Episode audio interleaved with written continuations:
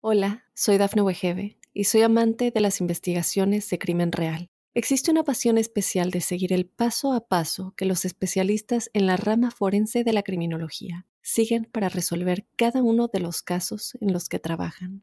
Si tú, como yo, eres una de las personas que encuentran fascinante escuchar este tipo de investigaciones, te invito a escuchar el podcast Trazos Criminales con la experta en perfilación criminal, Laura Quiñones Orquiza en tu plataforma de audio favorita. Hola a todos, hoy os traigo a uno de mis divulgadores favoritos y que más repercusión tiene, gracias a Dios, en las redes sociales. Os hablo del doctor Alejandro García, más conocido como Jim Extremo en redes sociales, médico especialista en deporte, suplementación deportiva y es un apasionado de todo aquello relacionado con la actividad física. Con él vamos a ver la repercusión que tiene el entrenamiento en tu fisiología explicando cómo afecta positivamente a ocho sistemas básicos. Además, es el autor de dos libros más que recomendables, así que toma nota porque se llaman Maldita Caloría y Bendito Metabolismo.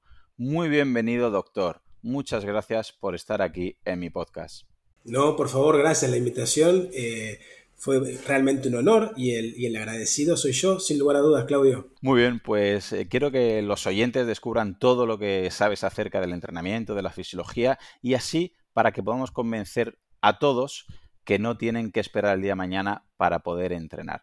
Pero antes de nada, ¿qué representa el ejercicio o el entrenamiento para ti, Alejandro? Eh, bien, mira, me parece que dependiendo de la faceta o la etapa de mi vida, te podría decir que en algún momento de mi vida, cuando yo era más chico, eh, era diversión, era sociabilizar con amigos, era, ¿por qué no?, la búsqueda de mejorar y todo eso, eh, que no, estimo que nos ha pasado a todos los que hacemos deporte de chiquito y ejercicio de chiquitos, eh, y hoy se ha transformado en un hábito, como comer, como peinarme, como, como esos hábitos que tenemos regularmente, y también se ha transformado en una necesidad y una herramienta. Una herramienta, digo, para mantenerme saludable, saludable física y mentalmente.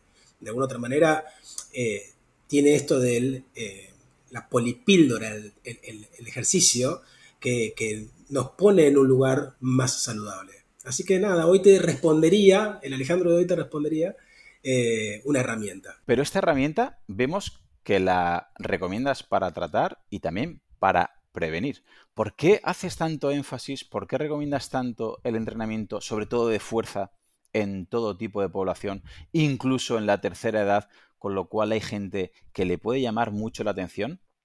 que personas a partir de 50, 60 o 70 años se vean beneficiados. ¿Por qué es tan recomendable para ti entrenar la fuerza? Mira, em, no quiero generar un, mal mensaje. Me parece que tanto el entrenamiento de la fuerza, propiamente dicho, como el ejercicio aeróbico son saludables para el ser humano, para nuestra sociedad.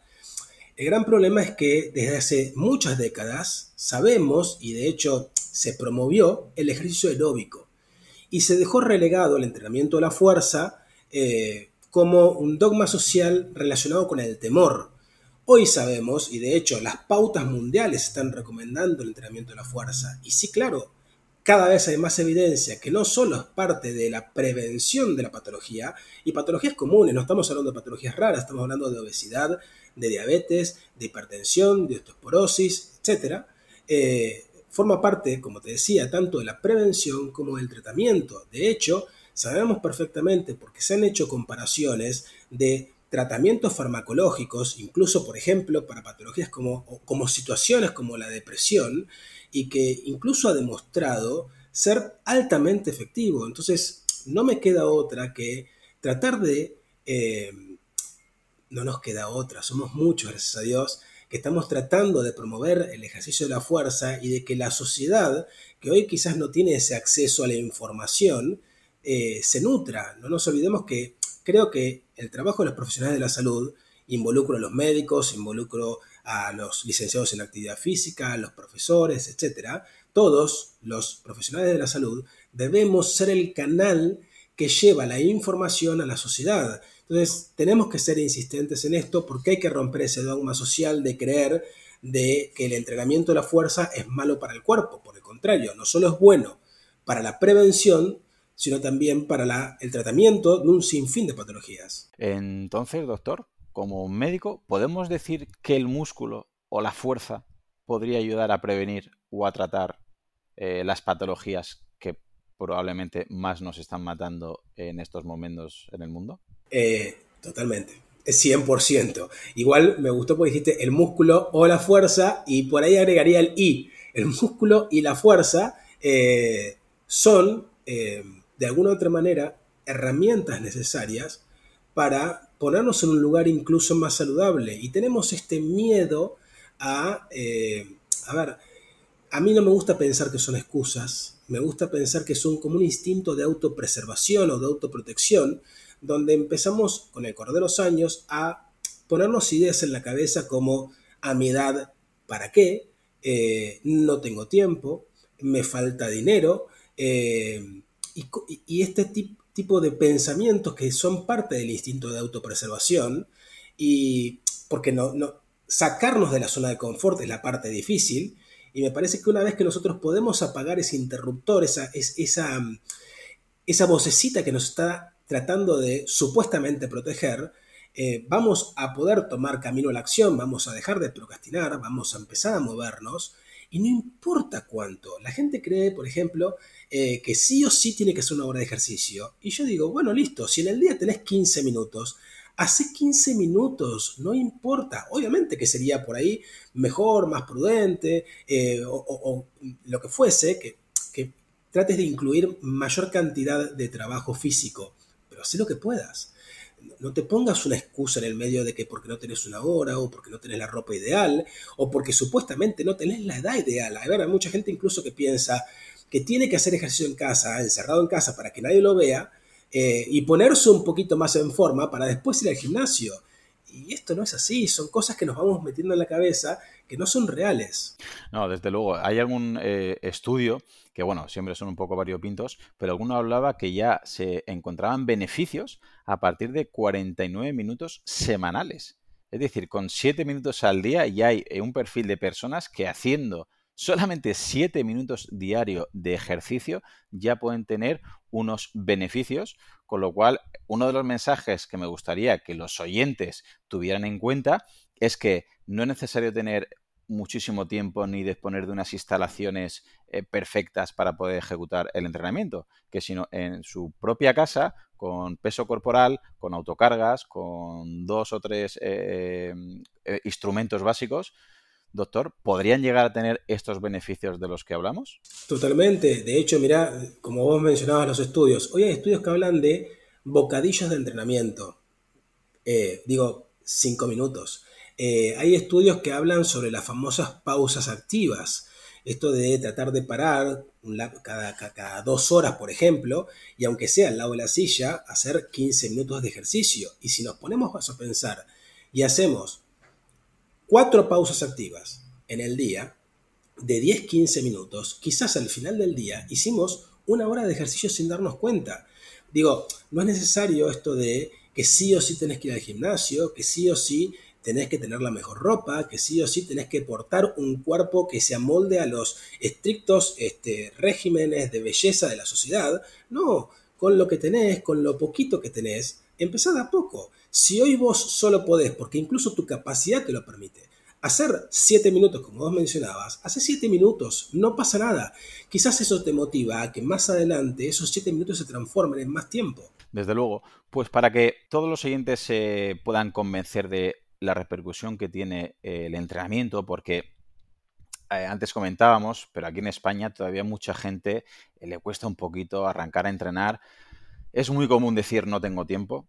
Cuando ven todas las series que hay en Netflix, cuando con el móvil están muchos minutos acumulados a lo largo del día, que al final son horas, al final es mucho tiempo que se va perdiendo. Y con todo el mundo que hablo y hago una auditoría de su vida, sacamos tiempo para entrenar pero muchas veces falta fuerza de voluntad real o eh, que se organicen un poquito y que realmente se convenzan. Entonces, quiero desgranar ocho tejidos, ocho órganos, o mejor dicho, ocho sistemas para que entendamos cómo influye en nuestro organismo realizar ejercicio. Pasemos al primero. Sistema endocrino. ¿Qué nos podría decir usted, doctor, respecto a la respuesta a la insulina, metabolismo de las grasas, eh, no sé cómo se manejan los sustratos, etcétera? ¿Cómo podemos convencer a la población de la relación que tiene el entrenamiento respecto al sistema endocrino? Eh, mira, querido Claudio, cada vez, gracias a Dios, digo cada vez, hay más evidencia mostrando cómo eh, el ejercicio, puntualmente, y en general la actividad física, digo esto del movimiento, tratar de movernos más, eh, activa de alguna otra manera a nuestro cuerpo y lo pone en un lugar más saludable. Va a trabajar sobre el sistema endocrino inevitablemente regulando la glucosa. La glucosa no es mala. Quizás lo que es malo que tengamos un exceso de glucosa. Eh, va a regular incluso la insulina. Eh, pensemos que, a ver, hay un gran eh, demonio atrás de la insulina y creo que tiene que ver con la desinformación. A ver, yo lo suelo pensar así, gracias a la insulina, mi glucosa no se acumula adentro de mi sangre y si no se acumula dentro de mi sangre, yo jamás voy a tener una diabetes. ¿Y de qué depende esa insulina? Depende de que los órganos donde actúa la insulina, el músculo, la grasa, el hígado principalmente, estén saludables. Y para que esos órganos estén saludables y la insulina pueda actuar para que la glucosa no se quede acumulada dentro de mi sangre, es inevitable que yo tengo que poner de, en un lugar más saludable esos órganos. ¿A través de qué? A través del movimiento, a través del ejercicio, a través de la nutrición más saludable, a, través de tratar de moverme un poco, a tratar de cambiar mis hábitos. Pero la insulina nunca fue un problema, al revés. Va a ser un problema en tanto y en cuanto yo ponga mi cuerpo en un lugar no saludable. O sea, podemos decir ya, por ejemplo, de entrada, que, bueno, Punto número uno, la insulina. Sí que es cierto que mucha gente odia de una dieta con algo de carbohidrato porque piensa que sube la glucosa y la insulina. Y claro, y la insulina le va a matar. Y dices, bueno, gracias a la insulina hay procesos de construcción, de anabolismo. O sea, sin insulina mm, tú no podrías vivir, punto número uno. Pero, por ejemplo, has comentado una cosa muy, muy curiosa que es eh, la captación de glucosa o la sensibilidad a la glucosa. Es decir, eh, es cierto que realizar fuerza y tener un mínimo de masa muscular hace que sea más fácil que la glucosa que se pueda exceder en sangre, en vez de quedarse en sangre alta, pase a ese tejido nuevo, a ese músculo, con lo cual nos está ayudando a entrenar a captar glucosa, con lo cual no va a haber tanta glucosa circulante, con lo cual estamos de una manera haciendo un tratamiento antidiabético. Bueno, a ver, eh, hoy se relaciona al ejercicio incluso el entrenamiento de la fuerza, vuelvo al entrenamiento de la fuerza, eh, con una mejoría en la calidad de ese músculo. A mí me gusta pensar de que el músculo tiene compuertas y que esas compuertas necesitan de una llave para poder abrirse. La llave sería la insulina y justamente si yo tengo más llaves para abrir más compuertas, obviamente que voy a tener una mejor captación de glucosa por parte de ese músculo y por ende voy a tener un músculo más saludable y no voy a tener nunca glucosa almacenada en la sangre porque no está pudiendo entrenar ese músculo. Y dentro del músculo, digamos, si la llave, la insulina, no puede abrir la cerradura, estaríamos hablando de los receptores que hay dentro de los músculos, de tejidos, de células. ¿Esos receptores también se mejoran con el entrenamiento? Totalmente, totalmente. De hecho, a ver, el, músculo activo, el músculo saludable, el músculo que trabajamos a través del ejercicio, del movimiento, del ejercicio aeróbico, digo, y del entrenamiento de la fuerza, mm, va a tener eh, más eh, cerraduras para que pueda actuar esa llave que es la insulina. Eh, se empiezan a manifestar más cerraduras para que trabaje esa llave. Y cuando, por el contrario, nosotros nos ponemos un estado de inactividad y de sedentarismo, esas cerraduras se empiezan a ocultar y el músculo, entre otros órganos, se vuelve resistente a la insulina. Ese es el primer paso. Si ese músculo sigue resistente a la insulina y la insulina no puede actuar, el segundo paso es un, lamentablemente una diabetes que podríamos haber evitado y que incluso, a ver, volvemos al principio de lo que estamos hablando, servía para prevención y para tratamiento.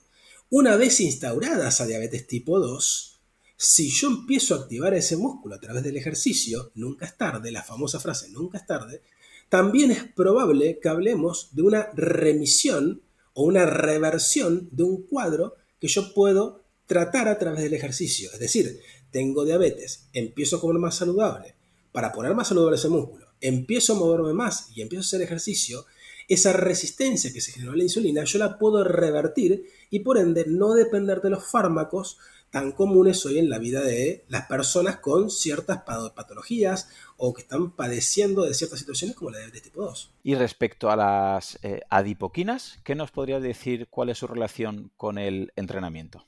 Para el que no sabe, las adipoquinas son esas sustancias que eh, libera la grasa eh, y las mioquinas o eh, son estas sustancias que libera el músculo y en general, como están relacionadas al ejercicio, se las denomina exerquinas. Es como un juego de palabras, pero la idea era explicarlo un poquito a la audiencia.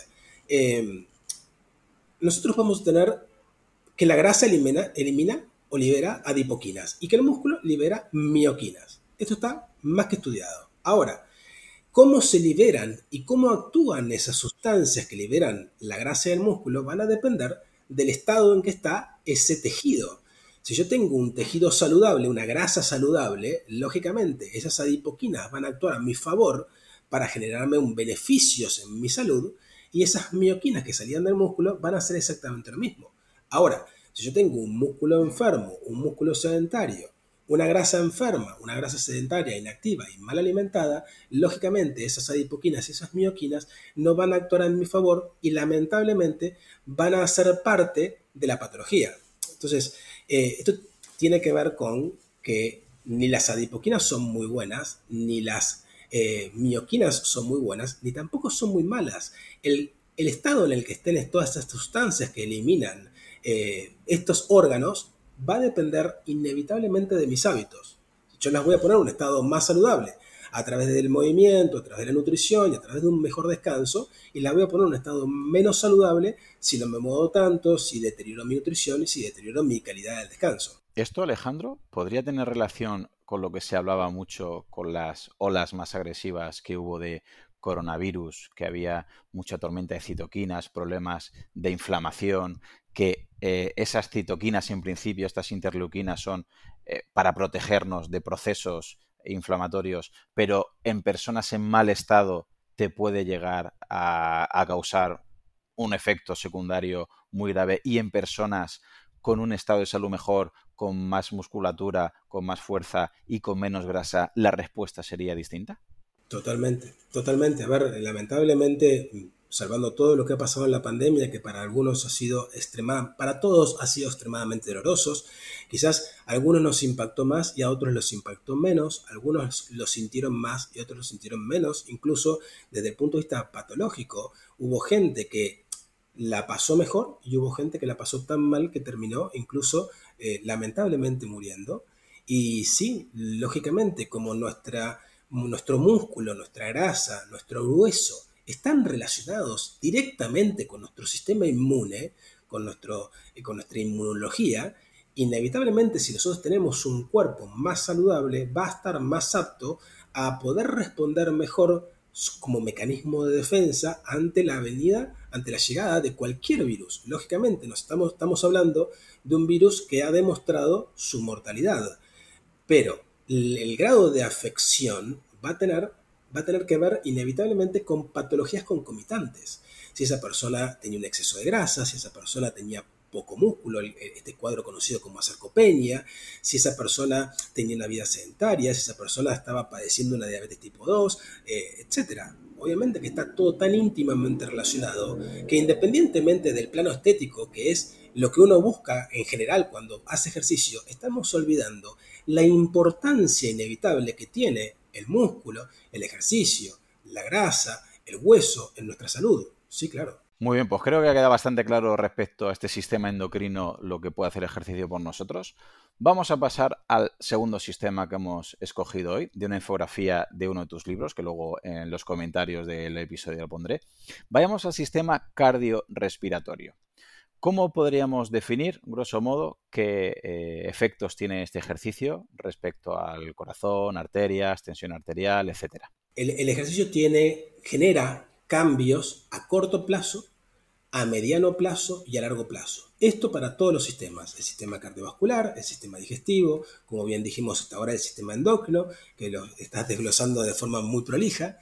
Eh, a nivel cardiovascular, lógicamente nos va a provocar ciertos beneficios y por eso dijimos, eh, creo haberlo mencionado, que va a mejorar nuestra presión arterial. De hecho, tiende a, largo plazo a mejorar nuestra presión arterial, a disminuir la presión arterial. Por eso es un pilar de tratamiento de justamente la hipertensión.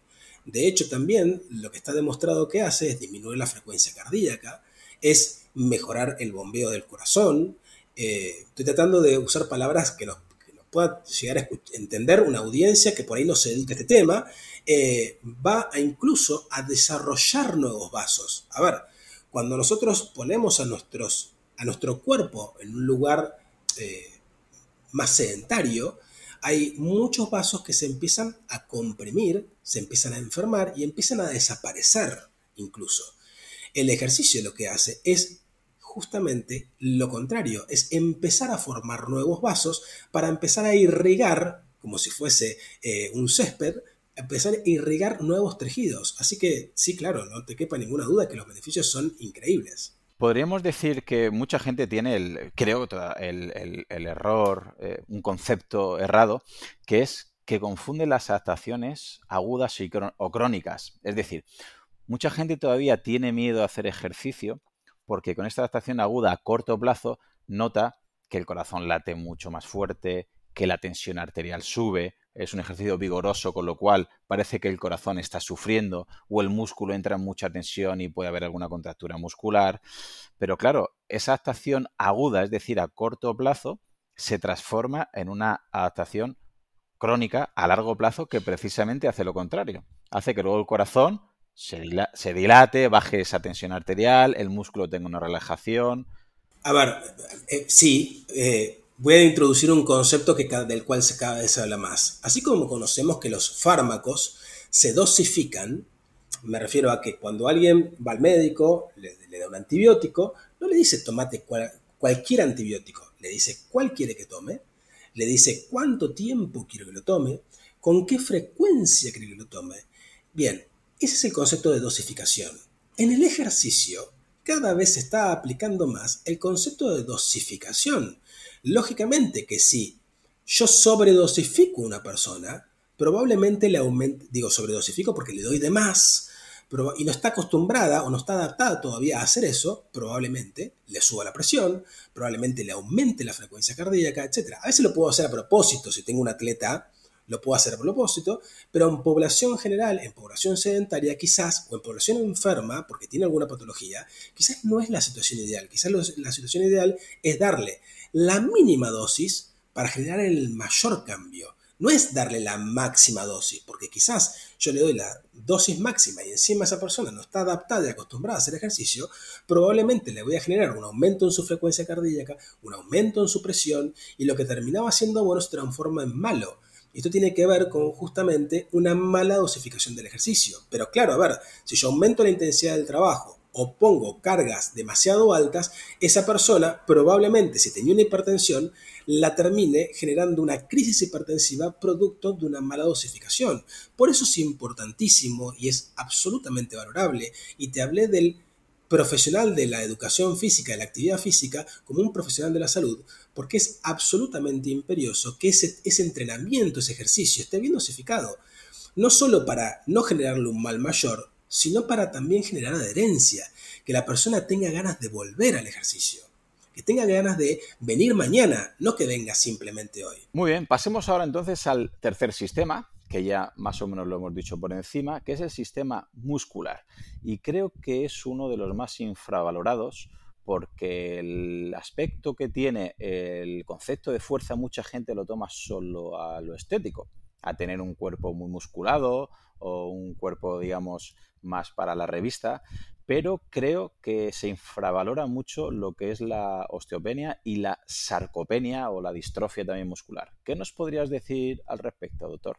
Totalmente de acuerdo con lo que acabas de decir. Eh, lamentablemente nosotros al ejercicio lo seguimos viendo cultural y socialmente desde una postura muy frívola.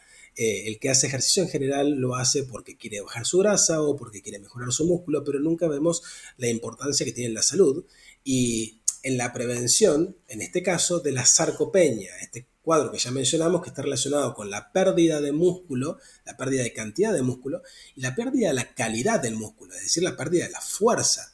Eh, y estamos hablando justamente de que esto está relacionado con la salud en general y con nuestra longevidad. A ver, nosotros tenemos dos tipos de envejecimientos. Tenemos el envejecimiento primario, que es el que va a ocurrir, nos guste o no nos guste, y tenemos el envejecimiento secundario, que está relacionado con el, tema de los hábitos, con el famoso, del cual se está hablando hoy, del exposoma, de las cosas a las cuales estamos expuestos diariamente, y nosotros a través de nuestros hábitos podemos mejorar este músculo que no es simplemente un tejido bonito, es un órgano y no solo que hemos descubierto que es un órgano, sino que es un órgano endocrino. ¿Qué quiere decir esto? Que como decíamos al principio, libera sustancias, libera eh, una suerte de hormonas que nos van a poner en un lugar más saludable. Por eso es importante, como si fueran los ahorros de un banco, que nosotros tratemos de eh, preservar la mayor cantidad de músculos para tener una suerte de envejecimiento mucho más saludable digo, si relacionamos al ejercicio con la economía, nos vamos a dar cuenta que el común denominador de la gente lo que busca es tratar de eh, aumentar sus eh, depósitos de dinero justamente para eh, su tercera edad, con el músculo tendría que pasar exactamente lo mismo, pero para justamente preservar su salud. Envejecer, vamos a envejecer todos. Morir, nos vamos a morir todos, pero podemos decidir cómo vivir y podemos decidir cómo mantener nuestra calidad de vida. Yo siempre pienso lo mismo. Yo no sé hasta qué edad voy a llegar, pero a mí me gustaría llegar, eh, si llego, me gustaría llegar sabiendo sumar dos más dos, teniendo una charla coherente con vos, pudiéndome asear solo, pechando mi comida y acercándomela solo a la boca. Y todas esas cosas tienen que ver con no perder fuerza y no perder músculo para mantenerme lo más saludable posible. Desde luego, yo eh, me llevo las manos a la cabeza cuando tengo alumnos de 15, 16 años que no son capaces de hacer una sentadilla, no son capaces de quedarse colgados, mm, no ya de hacer dominadas, sino de quedarse colgados un minuto. La fuerza de presión con dinamómetro es nula. ¿Qué le podrías decir tú a una persona de 20 años que ya muestre una deficiencia de fuerza muy notable? A ver, primero, que no se ponga en desventaja, que siempre hay tiempo para empezar y que cuanto antes se empiece mejor no solo desde la frivolidad, no solo pensando, ver, nosotros pensamos el ejercicio, como te decía antes, desde la frivolidad del músculo lindo. Pensamos el ejercicio de algunos, aquellos que no se han relacionado con el ejercicio desde la tierna infancia, pensamos el ejercicio como un castigo y otros piensan eh, al ejercicio como eh, un, un problema en su vida y inevitablemente es todo lo contrario, pero primero nos tenemos que empezar a amigar con el ejercicio. Eh, y no hay un ejercicio mejor que otro. Eh, porque está la búsqueda del ejercicio más efectivo para. El ejercicio más efectivo para bajar la grasa, el ejercicio más efectivo para mejorar el músculo, el ejercicio más efectivo para lograrlo en el menor tiempo posible. Me parece que lo más importante, tenga la edad que tenga, porque vos mencionaste un adolescente o un chico que ya está entrando en la adultez, lo más importante es que no hay una edad, pero sí es importante que empiece cuanto antes, que no lo procrastine para justamente mejorar sus ahorros en salud, su calidad de vida, su rendimiento físico. Eh, digo, si yo le digo a toda la sociedad que me levante la mano, ¿quién a los 50, 60 o 70 años quiere tener una diabetes, una hipertensión, obesidad o alguna otra patología, nadie va a levantar la mano, nadie está buscando eso. Y sin embargo, lamentablemente a través de una mala nutrición, una desnutrición, la falta de actividad física, de alguna u otra manera, estamos promoviendo que tarde o temprano no suceda. Entonces, pensar en el formato de prevención de decir, ok, por ahí hoy, sigue, hoy tengo una mala relación con esta actividad ¿Por qué? Porque no he tenido buenas experiencias, porque cuando era chico me ha maltratado un profesor de gimnasia, me ha hecho hacer cosas que yo no quería. Eso no quiere decir que todo que siempre vas a tener malas experiencias a través del ejercicio. ¿Cuánta gente conocemos que nos dice, a mí no me gusta nada de ejercicio?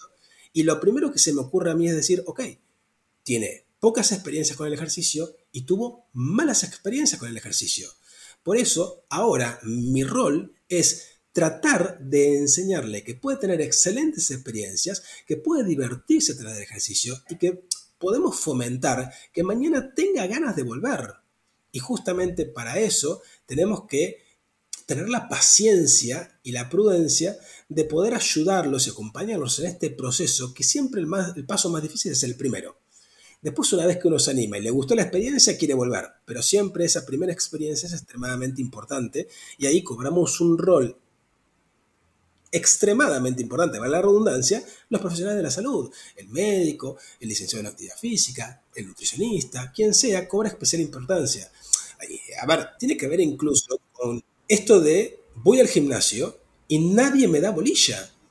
Y si yo voy al gimnasio y nadie me da bolilla, nadie me enseña a hacer las cosas, claramente no me, no me van a dar ganas de volver, lo voy a seguir viendo como un castigo, etc. Por eso es importante el rol que tomamos nosotros en todo esto, desde la prevención, desde la charla, desde la paciencia, desde, desde el no agotarnos, porque elegimos esto, y si elegimos esto, tenemos que intentar ser más empáticos, porque quizás, a ver, yo tengo buena relación con el ejercicio desde mi tierna infancia, pero hay gente que no. Y en ese lugar me tengo que poner yo, en la gente que no tiene buenas experiencias, para invitarlo a que se transforme en una buena experiencia y que cambie esa, esa forma de pensar el ejercicio. Exactamente. Sí, y has, tocado un tema muy importante, que es el siguiente, precisamente, que el, que el, siguiente sistema que quería hablar, que es el sistema nervioso, que es cómo eh, mejora este estado de ánimo y cómo influye en, la depresión. Bueno, más que depresión, que también, pero también podría haber algún pero, aquí algún, algún especialista nos podría debatir un poquito, pero bueno, sobre todo en la actitud, en el estado de ánimo. Yo lo noto y yo se lo recomiendo a todo el mundo y a mis alumnos constantemente se lo explico, que yo, bueno, yo deporte creo que todos los días del año, pero por ahí algún día no puedo y yo estoy dos días sin entrenar y lo noto en la actitud, en el estado de ánimo, en mi rendimiento mental, en mi forma de ser, lo noto una barbaridad. ¿Hasta qué punto este estado de ánimo, esta ansiedad, esta respuesta cognitiva influye dentro del sistema nervioso con el entrenamiento, doctor? Pero sí, Claudio, esto está, incluso está demostrado. Ha salido un trabajo muy rico y muy lindo eh, hace muy poco tiempo. Si nosotros tenemos una persona con un estado de depresión, un estado de angustia, un estado de estrés o lo que fuese, no vamos a denostar el trabajo del profesional ligado a eso. Me estoy refiriendo a los psicólogos y me estoy refiriendo a los psiquiatras. Me estoy refiriendo incluso a los tratamientos farmacológicos. No lo vamos a denostar. Esto no quiere decir que no sea importante la actividad física. De hecho, cada vez tenemos más eh, psicólogos y psiquiatras recomendando actividad física y ejercicio como tratamiento pero no como tratamiento complementario, como parte del tratamiento principal, sumado al tratamiento quizás farmacológico si lo necesita, porque sabemos y hay muchísima evidencia demostrando que mejora el estado de ánimo. Quien tiene buenas experiencias con el ejercicio, volvemos al tema de las experiencias, te va a decir, Alejandro, a mí hacer ejercicio, o Claudio, a mí hacer ejercicio me cambia el día. Y esto, quienes hacemos actividad física, sabemos que perfectamente es así. ¿Cuántas veces hay gente que apela a la motivación y dice, si no estoy motivado no voy a entrenar, y si estoy motivado voy a entrenar? Yo soy de los que piensa que cuando estoy desmotivado es justamente cuando más tengo que ir a entrenar, porque sé que cuando vuelvo de hacer actividad física, cambió mi día, me, puso en lugar anímicamente más positivo y es inevitable de que vuelvo con más ideas, vuelvo con más energía. Entonces, Sí, claro, a ver, independientemente de las experiencias personales que podamos contar en este podcast, vos, Claudio y yo, eh, hay evidencia sólida, cada vez hay más evidencia demostrando que mejora el estado de ánimo. Incluso, si querés, también hablamos de la parte neurológica que mencionaste al principio, eh, aumenta la producción de neuronas, mejora la relación entre neurona y neurona, esta palabra que se denomina sinapsis mejoran la neurogénesis, mejoran el desarrollo cognitivo. Digo, son tantos los beneficios que tenemos, tanto a nivel anímico como a nivel neurológico, que lamentablemente sería una negligencia de mi parte, una imprudencia y una impericia de mi parte como profesional de la salud no recomendar el ejercicio, justamente. Sí, eh, bueno, uno de los temas que quiero, eh, que quiero tratar en breve es cómo influye con el BDNF y otras eh, motivaciones para generar un mayor aprendizaje en los alumnos y que implementen el entrenamiento en su día. Y les explico cómo, ellos lo vivencian. Muchas veces cuando los intento explicar las endorfinas, endocannabinoides, les explico cuando han hecho un buen entrenamiento o un buen partido de fútbol que acaban eh, fatigados. Luego la sensación de relajación, la sensación de flow que tienen en su casa, eh, el problema que tenían antes del partido o del entrenamiento, ya ese problema ha desaparecido. La preocupación que había antes de ese partido de entrenamiento ha desaparecido. Y ellos mismos, ellos mismos llegan a entender que sí que se generan esos endocannabinoides, esas endorfinas, y le explico, digo, claro, si tú has entrenado y te has esforzado una dosis umbral, ni demasiado poco, ni demasiado exagerado, ha habido un daño y ese daño tu cuerpo lo quiere reparar. Tu cuerpo tonto no es y en esa reparación generas ese estado de flow que te sientes muy bien después de entrenar. ¿Eso es así, doctor? Totalmente. A mí me gusta pensar que te pone en perspectiva. ¿Cuántas veces estamos ahogados en un problema? Digo, aquellos que hacemos ejercicio eh, me van a entender perfectamente. Estamos ahogados con un problema que quizás no era tal. Eh, y de repente, cuando volvemos de, hacer ejercicio, actividad física, ese problema lo podemos ver en perspectiva. A ver, esto está claro que eh, nosotros a veces, esto tiene que ver mucho con una conducta estoica, nos hacemos problemas por cosas que realmente no son importantes y nos terminan ahogando. Eh, y justamente el ejercicio nos permite ponernos en lugar de perspectiva al cambiar nuestro estado de ánimo y quizás ese problema que veíamos como un problema, A, le encontramos solución, B, dejamos de verlo como un problema, puntualmente. Entonces, sí, obviamente que si bien a mí no me gusta, eh, sí me gusta cuando estoy con profesionales de la salud, me gusta poner quinta y hablar, quinta en el buen sentido, y hablar en un lenguaje muy técnico. Pero cuando estoy con un público donde por ahí si yo hablo un lenguaje muy técnico no me van a entender, bueno, más vale bajemos a un terreno donde podamos expresarnos todos y me puedan entender. Y no voy a hablar de sustancias, pero digo endorfinas, cannabinoides, etcétera. Digo, cree, porque hay evidencia, independientemente de nuestra experiencia personal, hay evidencia muy sólida que, inevitablemente va a mejorar tu estado de ánimo, va a mejorar, que vos lo mencionaste en, la, pregunta, va a mejorar tu rendimiento incluso eh, a la hora de estudiar.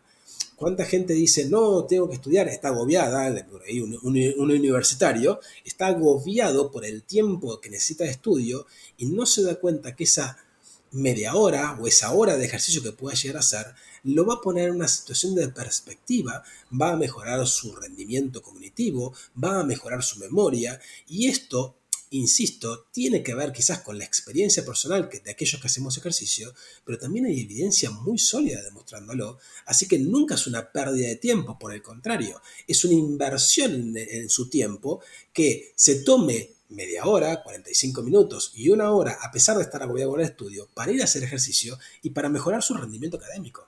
Tal cual, yo aparte hago exactamente como has comentado, yo los días que me noto que estoy de peor humor, que estoy menos motivado, que estoy preparando alguna clase, algún curso, alguna ponencia y no me sale y estoy obtuso. Lo que hago es, en ese momento es, vale, Claudio, me voy a correr o me voy a nadar o me voy al gimnasio y es ya durante, a lo mejor ya es un poco placebo lo mío, pero es ya durante el propio entrenamiento, ya se me empiezan a ocurrir ideas y digo, ah, vale, vale, vale, voy a poner esta diapositiva, esto lo voy a hacer más fácil, aquí tengo que hablar de este tema.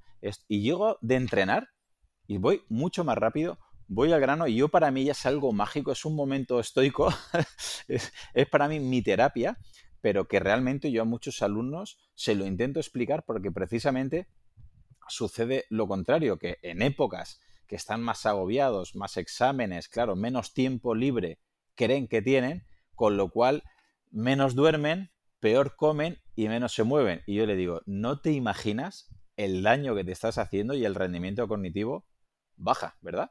Bueno, pero a ver, inevitablemente nos empezamos a intoxicar de cosas no saludables, eh, a recurrir a excesos de café o excesos de sustancias que inevitablemente nos intentan o buscamos ese estímulo para poder estar despiertos y es inevitable que estamos poniéndonos en una situación de estrés absoluto, el estrés del no saludable, cuando justamente, si bien el ejercicio es un mecanismo, inevitablemente, es, una herramienta que nos invita a estresar al cuerpo, estamos liberando tensiones a través del ejercicio.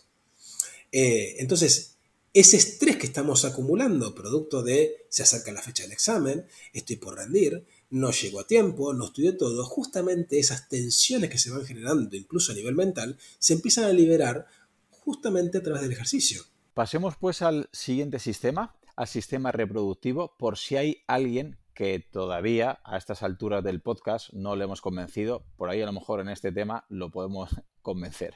Eh, ¿Qué relación podríamos decir que tiene el entrenamiento con la fertilidad, la disfunción eréctil, eh, síndrome de ovario poliquístico? ¿Qué relación podría existir? Eh, directa, querido Claudio, es absolutamente directa. Mira, recordemos que cuando hablamos del sistema cardiovascular, yo te había dicho que mejoraba la formación de vasos que irrigan a los diferentes órganos y tejidos del cuerpo, entre ellos el sistema eh, masculino y el sistema reproductor femenino. Entonces, eso por un lado. Por otro lado, sabemos que mejora, como bien dijimos al principio, esta resistencia a la insulina y por ende tiene un impacto directo en, el famoso síndrome de ovario poliquístico e incluso hacer ejercicio, comer más saludable, etc., está demostrado que al bajar ese componente de grasa, digo, mejorar la cantidad de grasa que hay en el cuerpo y poner a la grasa como órgano y tejido, digo, es un órgano que también libera hormonas como el músculo que ya lo mencionamos, eh, poner ese órgano que es la grasa en un lugar más saludable va a mejorar la reproducción femenina y masculina. A ver, yo soy un eh, ginecólogo, ya no ejerzo como tal, y nosotros teníamos metido, si te dejé sorprendido, perdón, eh, nosotros tenemos metido en la cabeza que bajar el porcentaje de grasa en la mujer está relacionado, bajar un 5%, el porcentaje de grasa está relacionado con mejoras en la reproducción. Hoy, y en la búsqueda de la fertilidad claramente, hoy que me dedico a la medicina del deporte y ya no ejerzo como ginecólogo, te cuento que mejorar la calidad y la cantidad de músculo y mejorar la cantidad y la calidad de la grasa está, está relacionado directamente con mejoras en la reproducción y mejoras en la fertilidad, tanto en el hombre como en la mujer. Casi nada. Pues yo creo que eh, no tengo datos eh, aquí delante, pero yo creo que hay un, paralelismo, por lo menos en España, de problemas de fertilidad y problemas de obesidad y problemas de falta de fuerza y falta de masa muscular. Por eso es cuando menos llamativo que sucedan estas cosas, porque podría tener relación estos datos, por ejemplo, que estamos comentando. Podrías ver que hay una incidencia, que hay más sedentarismo, hay más grasa hay menos musculatura y hay más problema de fertilidad tanto para ellos como para ellas? Sí, a ver, de hecho, hay muchos datos, Clau. Eh, de hecho, fíjate que la pérdida abrupta de masa muscular, yo en general a mis pacientes los controlo con antropometría, con un método, para el que no sabe qué es, es un método donde analizo la composición corporal y me fijo cuántos kilos de músculo, cuántos kilos de grasa, cuántos kilos de hueso, etc. Hay otros métodos, a mí me gusta ese, no pasa nada. No vamos a entrar en una competencia de cuál es el mejor método, pero hay muchos métodos. A mí me gusta la antropometría. Eh, la pérdida de músculo está relacionada incluso en la mujer con alteraciones en el ciclo menstrual. La pérdida de grasa o el exceso de grasa están relacionados justamente con la pérdida de alteraciones del ciclo menstrual, con alteraciones hormonales incluso en el hombre. Entonces, esta relación que hay entre músculo, grasa, órganos, ejercicio y salud reproductiva es absolutamente directa. Cada vez tenemos más evidencia. A mí en lo personal, como te decía, como un ex ginecólogo, no porque haya dejado de serlo, sino porque ya lo ejerzo, a mí me, es un tema que a mí me apasiona mucho y el cual leo mucho y es increíble cómo ante una patología, por ejemplo masculina, lo primero que se tiende a hacer es a darle vitaminas, especialmente vitamina E y otras sustancias. No, si tenemos una persona que se tiene un problema de mm, eréctil, tiene un problema en la búsqueda de reproducción o lo que, sea, lo que fuese, lo primero que tenemos que tratar de ayudarlo e informarlo es con respecto a un cambio de hábitos más integral. Es mejorar su nutrición, cantidad y calidad, cosa de que no solo coma, sino que encima se nutra, que no son sinónimos, eh, que empiece a moverse más, que empiece a hacer ejercicio. ¿Por qué? Porque todas esas cosas por pequeñas que parezcan, son inevitables a la hora de poner a su cuerpo, a su salud y a su sistema reproductivo en, un lugar más saludable.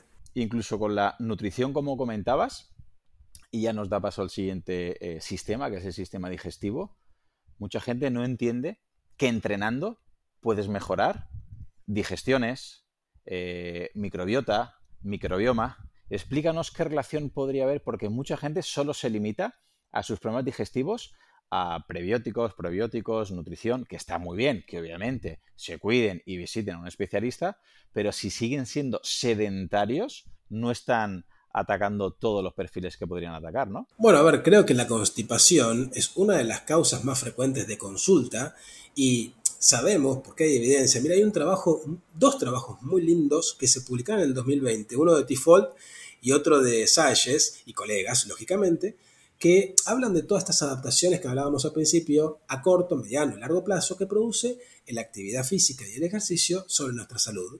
Y hay mucha evidencia demostrando que mejora el funcionamiento del intestino, esto que conocemos como peristaltismo. Peristaltismo sería el movimiento del intestino eh, y por ende es justamente el antónimo de eh, la constipación. Mejoran los procesos digestivos. Perdona que te interrumpa, constipación, te lo digo para los oyentes de aquí de España, es estreñimiento. Porque aquí mucha gente constipación lo entienden como un constipado, como una gripe. Tienes razón. No, no, es que es normal cuando estamos hablando, de, hablamos el mismo idioma y a la vez usamos diferentes palabras, así que me parece súper eh, importante que hagas la aclaración.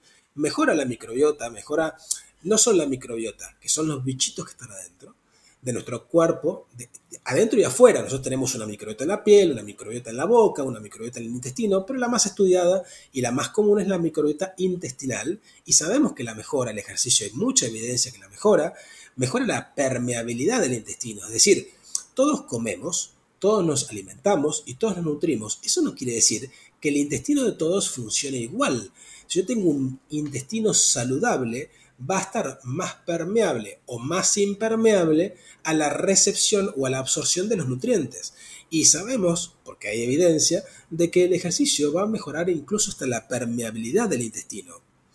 Y entre otras cosas, así no nos olvidamos, mejora, cuando hablamos de todo el sistema digestivo, mejora la función del páncreas, este el famoso liberador de insulinas, y también incluso mejora eh, la, la, la acción de la insulina incluso en el intestino y del resto de las hormonas que se crean en la digestión. Claro, por eso mucha gente en el momento, una de las cosas, uno de los efectos beneficiosos que ve cuando empieza a entrenar es que sus digestiones mejoran, ya no tienen tanto hinchazón abdominal, parece ser que tienen una mejor digestión nocturna, duermen mejor y al final de todos los sistemas que estamos hablando se va haciendo un pequeño efecto cóctel y es la persona que no entrenaba que empieza a entrenar y ya no deja de entrenar, porque dice, es que yo entrenar lo noto. Y una de las cosas en las que también se nota, y vuelvo, creo que soy un pesado diciendo lo mismo, pero vuelvo a ser un infravalorado, aunque lo hemos tocado por encima al principio de la entrevista, es respecto al sistema inmunológico. Eh, como ya hemos hablado un poquito de las citoquinas y de, la, y de cómo influía en este sistema inmune, vamos a incidir un poquito en la relación que tiene este sistema inmunológico con el ejercicio con el punto de la inflamación crónica de bajo grado. ¿Nos podrías explicar qué es esta inflamación crónica de bajo grado, por qué es peligrosa y el entrenamiento que puede hacer por ella? Eh, a ver, la inflamación crónica de bajo grado sería eh, algo así como nuestro sistema inmunológico, aquel que nos cuida, eh, saturado. Saturado porque eh, no puede hacer frente a lo que, o deja de hacer frente con el correr del tiempo, a las cosas que nosotros le hacemos al cuerpo. El cuerpo tiene como un sistema de tolerancia. Eh, yo puedo comer mal unos años, pero tarde o temprano el comer mal me va a empezar a pasar factura. Yo puedo eh, ser inactivo o ser sedentario un par de años, pero tarde o temprano me va a pasar factura. Yo puedo descansar mal, pero tarde o temprano me va a pasar factura. Y lamentablemente esa factura que nos pasa no duele. Pero empiezan a generarse dentro de, digo lamentablemente porque si nos duele, vamos al médico. Me duele, voy al médico. Pero como no duele, y los cambios que genera son muy, empiezan de muy de a poquito, lógicamente eh, uno abusa de ese tipo de cosas, de seguir inactivo, de seguir comiendo mal y de eh, seguir descansando mal para la famosa frase, ¿para qué me voy a cuidar si estoy bien?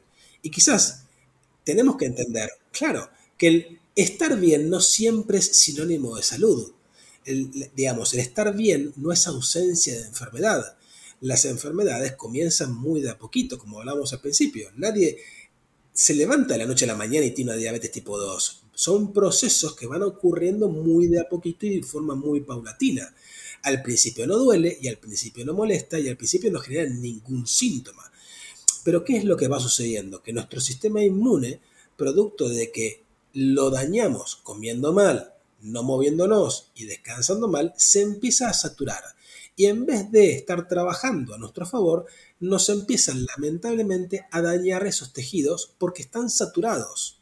Y esto es lo que se conoce como esa inflamación crónica de bajo grado. Es un sistema saturado donde las, los policías, las ambulancias no dan abasto para tratar de solucionar todos los problemas que hay y se genera esta inflamación crónica de bajo grado. ¿Por qué es una inflamación? Porque es un sistema inmune tratando de reparar daños. ¿Por qué es crónica? Porque se empieza a cronificar con el correr del tiempo. A mí la palabra crónica relacionada con la inflamación no me gusta mucho. ¿Por qué? Porque el hecho de que sea crónica o no sea crónica va a depender de si yo estoy dispuesto a revertir esta situación que hace a mis hábitos. Si yo de repente me empiezo a mover, empiezo a hacer ejercicio, empiezo a entender la importancia de introducir buenos hábitos nutricionales y empiezo a descansar mejor, va a dejar de ser crónica e incluso voy a poder revertir esta situación de inflamación crónica. A menos que haya un daño demasiado grave, yo puedo darme el lujo de revertir esta inflamación crónica. Por eso la palabra crónica no me gusta, incluso no me gusta relacionado con el tema de eh, un término muy conocido por todos nosotros, que es eh, las enfermedades crónicas no transmisibles, esto de la diabetes, la hipertensión, etcétera. La palabra crónica no me gusta porque que se cronifique o no en el tiempo una condición que puede ser la inflamación va a depender de que yo tenga ganas o que no tenga ganas de cambiar mis hábitos. Sí, yo creo que con la inflamación ha pasado un poquito eh, lo mismo que con otros conceptos. Creo que no se ha interpretado bien por parte de mucha parte de la población, que ven a la inflamación, como antes decíamos de la insulina, como algo malo. Y a mí siempre me gusta remarcar que la inflamación eh, aguda no es ni buen animal, es imprescindible. O sea, la inflamación te salva la vida. La aguda a corto plazo, tú te pegas con el martillo en la mano y bendita inflamación. Te doblas un tobillo, bendita inflamación. Y mucha gente dice, no. Es parte de la reparación. Efectivamente, eso es imprescindible. Claro, pero la inflamación está en la naturaleza, en la fisiología, como el estrés, ¿no? Para ser muy poco tiempo y de mucha intensidad. El problema es cuando lo hacemos de no tanta intensidad y alargado en el tiempo y entonces ese estrés que era bueno, puntual y grande es malo cuando es alargado y en medio de intensidad. Y con la inflamación podríamos decir que es lo mismo, ¿no? Es decir, si la inflamación la tengo constantemente, muchos días, muchas semanas, meses, en vez de preocuparme por ir contra esa inflamación, tendría que preocuparme por preguntar, ¿por qué tengo yo esta inflamación y seguramente será por unos hábitos que no son los correctos, pero esa inflamación es que tu cuerpo intenta salvarte la vida de la manera que él sabe, que es con esa inflamación. Con lo cual, no tendríamos que ir contra la inflamación, tendríamos que ir contra nuestros hábitos, ¿no? Exactamente. Bueno, igual, muy relacionado a esto que vos estás mencionando, está el tema del estrés, que lo mencionaste también. Nosotros relacionamos la palabra estrés con algo malo y en realidad, estrés es malo cuando nos satura y cuando se cronifica en el tiempo. Pero, a ver, esto que está tan de moda hoy, el ayuno intermitente, es una forma de poner en estrés al cuerpo. El ejercicio es una forma de poner en estrés al cuerpo para justamente generar adaptaciones que, evolutivas que nos van a mejorar. El, el, eh, incluso la exposición a diferentes climas, al frío y al calor, también son mecanismos de estrés que de alguna otra manera eh, fomentan esto que está tan de moda desde hace unos años, producto del premio Nobel, que es la famosa autofagia, que es, es uno de los procesos de la reparación celular. Por eso el estrés no era malo, quizás el estrés cronificado en el tiempo y el estrés que nos satura, el estrés de más, es el malo, pero no el estrés en sí mismo. Correcto. Con el estrés vamos a enlazarlo con el último sistema, con el eh, sistema osteoarticular. Eh, otra de las eh, discusiones que tengo con compañeros, con familiares, con amigos, es, no, no voy a entrenar fuerza, no voy a hacer peso muerto, no voy a hacer sentadilla, porque si me pongo carga en la espalda o levanto muchos kilos, los huesos se van a volver débiles, se van a partir y le dices, no, no, no, no has entendido cómo funciona la fisiología si lo haces en dosis óptimas, obviamente. Ese estrés del entrenamiento precisamente hace que si yo hago una sentadilla o hago un peso muerto con, una, con unos kilos que puedo manejar, claro, estoy estresando al tendón, al hueso, y ese estrés que el hueso está soportando, lo que me va a hacer a largo plazo precisamente es evitar que se pierda densidad mineral ósea y que mi cuerpo entienda que necesito hueso porque estoy entrenando. De la otra manera, si evito hacer sentadillas, si evito, si evito hacer peso muerto, no me voy a lesionar, no me voy a romper, no me va a pasar nada hoy, pero dentro de unos años, si mi cuerpo entiende que no necesito hueso ni densidad mineral ósea porque no soporto ninguna sobrecarga, porque no me muevo, porque no lo entreno, va a perder hueso sí o sí. ¿Van por aquí los tiros, doctor? Totalmente de acuerdo con todo lo que estás diciendo. De hecho, a ver, este concepto de la fragilidad, este concepto de si yo no hago ejercicio, lógicamente mis tendones, mis ligamentos, mis articulaciones y mis huesos se van a debilitar con el correr del tiempo. Y acá tiene que ver con lo que hablábamos antes, que tiene que ver con la dosis adecuada y con la técnica adecuada. Hay una frase que no es mía, pero muy conocida, que dice, la sentadilla no lastima, eso que estás haciendo te lastima, que no es la técnica correcta o que no es la correcta dosis. Si yo, lógicamente, hago una sentadilla con una carga demasiado alta a la cual no estoy adaptado o la hago con mala técnica, me voy a lastimar. Esto no quiere decir que la sentadilla lastime. Si yo lo hago con la técnica adecuada y con la carga adecuada a mi capacidad, no, me voy a, no solo no me voy a lastimar nunca, sino por el contrario, va a mejorar mi músculo, va a mejorar mi salud, va a mejorar mis ligamentos, va a mejorar mi movilidad, va a mejorar mi postura, va a mejorar mi equilibrio, va a mejorar mi hueso y de hecho, de alguna otra manera, estoy previniendo la famosa osteoporosis u osteopenia, que es la pérdida de la calidad y de la densidad del hueso. A ver, y si querés trato de traccionarlo a este mm, mito enorme que hay sobre el entrenamiento de la fuerza, incluso de la fuerza bien entendido, ¿no? El entrenamiento de la fuerza en los niños.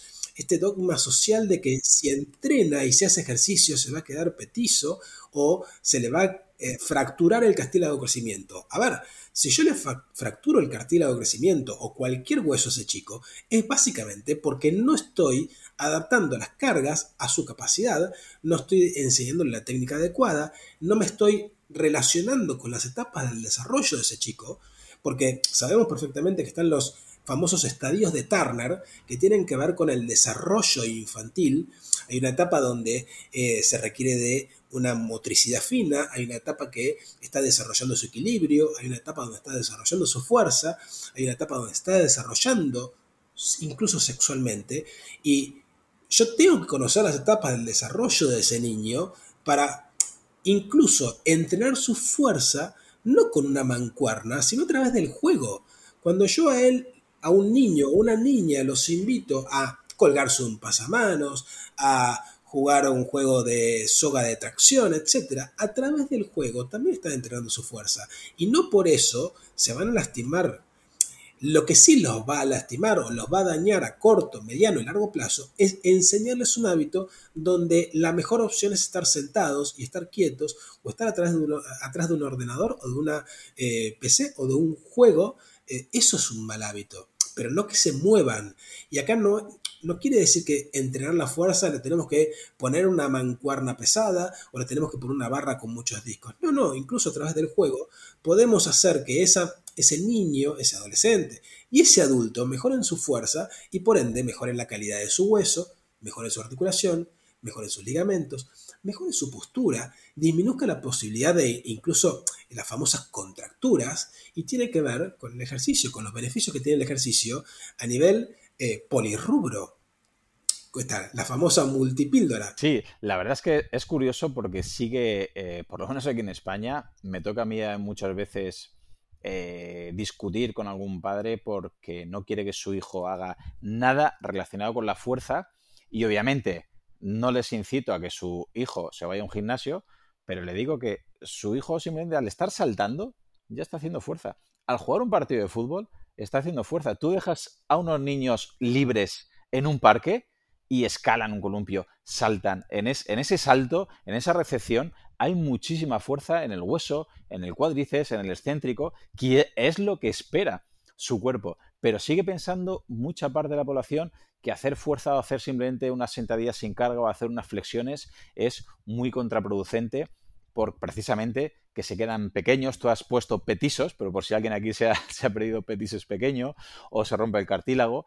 Y la verdad es que no es llamativo, te lo decía porque no es aquí llamativo el sedentarismo que hay infantil y yo le digo a muchos padres, si lo peligroso es que tu hijo esté con la tablet, con el móvil, con el ordenador, que tu hijo en dinamómetro no tiene fuerza, no es capaz de aguantarse 30 segundos colgado, no es capaz de hacer una sentadilla sin peso, no es capaz de sentarse y levantarse del suelo sin apoyar las manos. Eso es lo llamativo y creo que ahí tendríamos que romper una lanza, ¿verdad? Bueno, sí, pero tiene que ver con muchas cosas socialmente, con muchas cosas que tenemos que tratar de hacer un, cambio socialmente. A ver, si lo pensamos a corto plazo, eh, cualquiera me va a decir, Ale, es más seguro que ese chico esté sentado atrás de un ordenador que que haga ejercicio, que haga movimiento, etc. De, de hecho, sí el padre está agobiado con sus tareas laborales, es más seguro tenerlo encerrado que vaya a hacer ejercicio y con la eventualidad de que alguien me llame que le pasó algo. Entonces, todas estas cosas hacen a dar la explicación del, del por qué ese niño está cada vez más sentado y más quieto.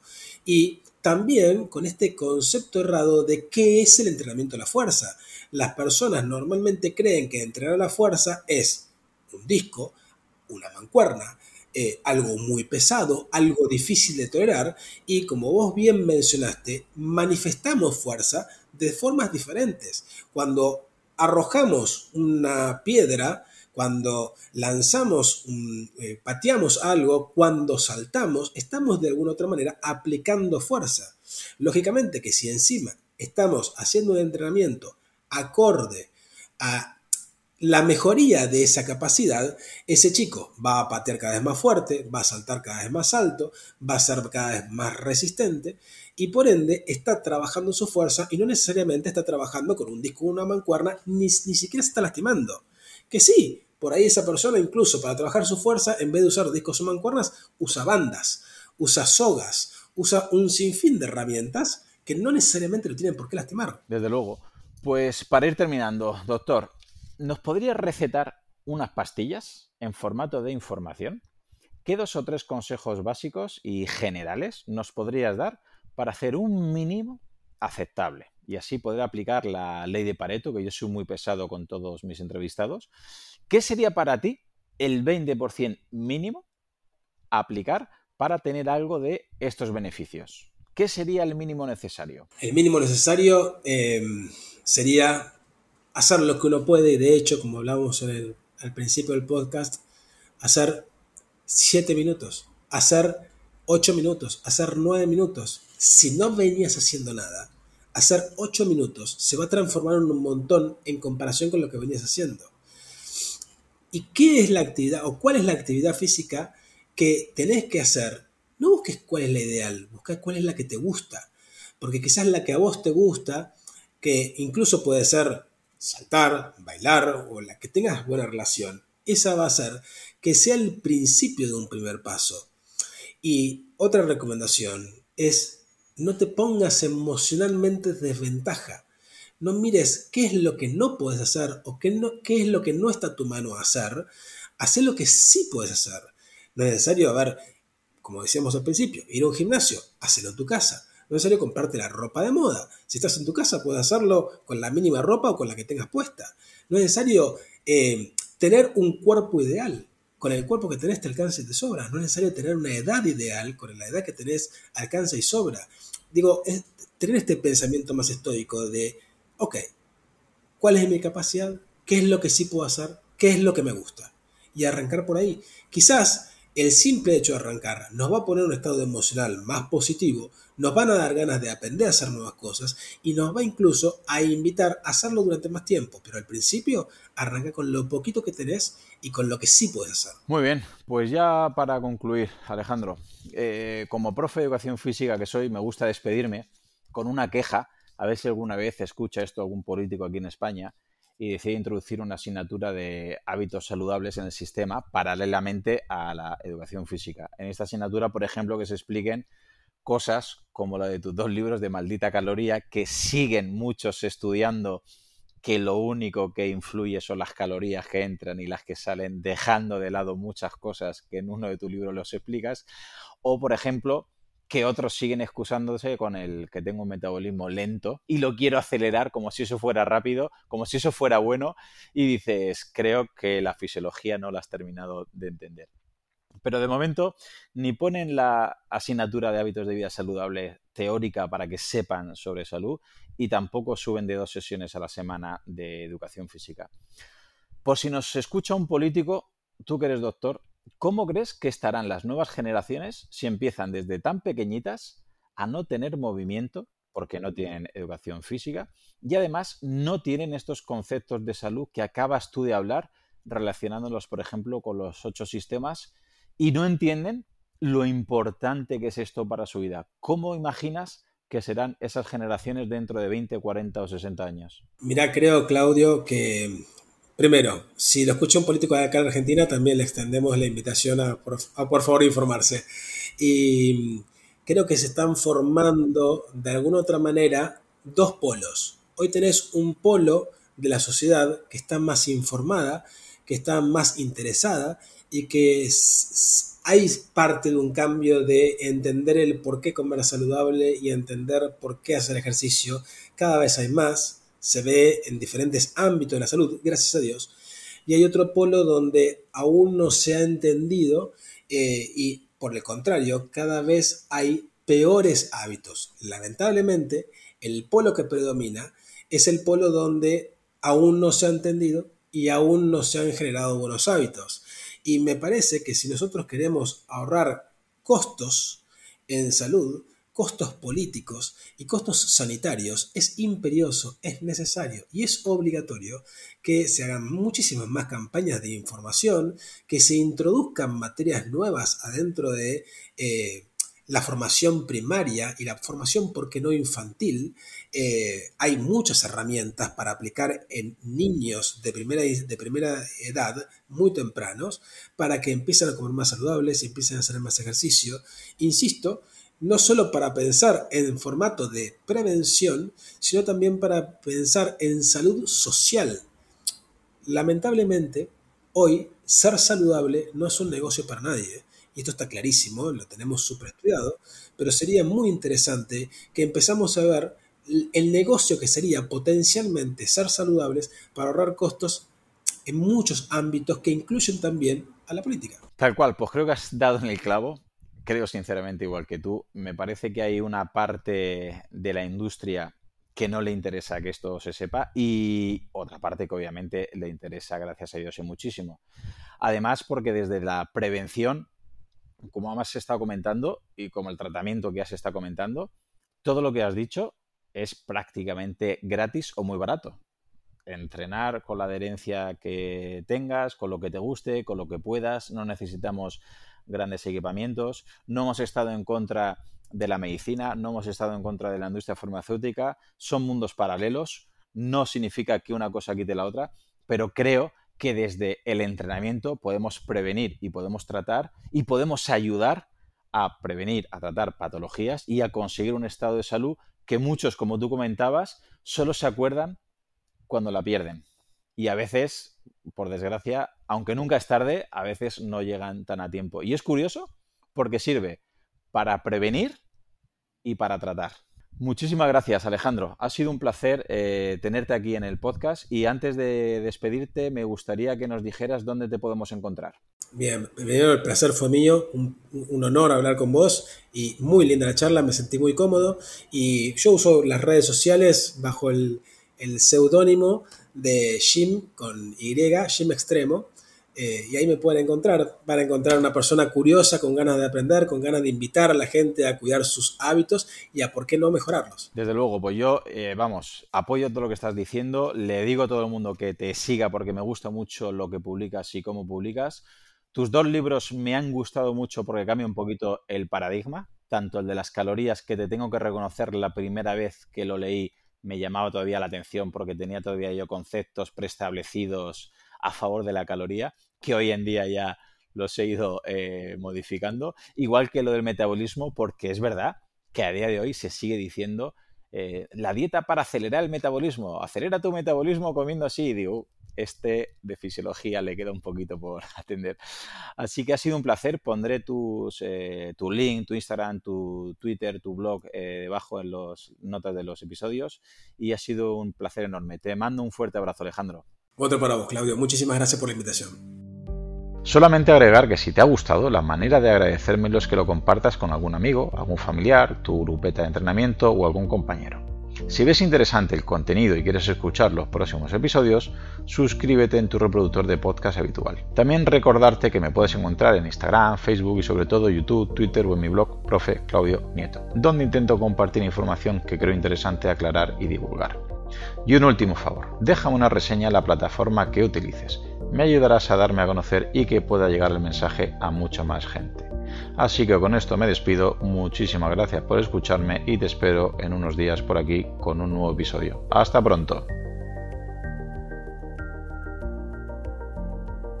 Hola, soy Dafne Wegebe y soy amante de las investigaciones de crimen real. Existe una pasión especial de seguir el paso a paso que los especialistas en la rama forense de la criminología siguen para resolver cada uno de los casos en los que trabajan. Si tú, como yo, eres una de las personas que encuentran fascinante escuchar este tipo de investigaciones, te invito a escuchar el podcast Trazos Criminales con la experta en perfilación criminal, Laura Quiñones Orquiza, en tu plataforma de audio favorita.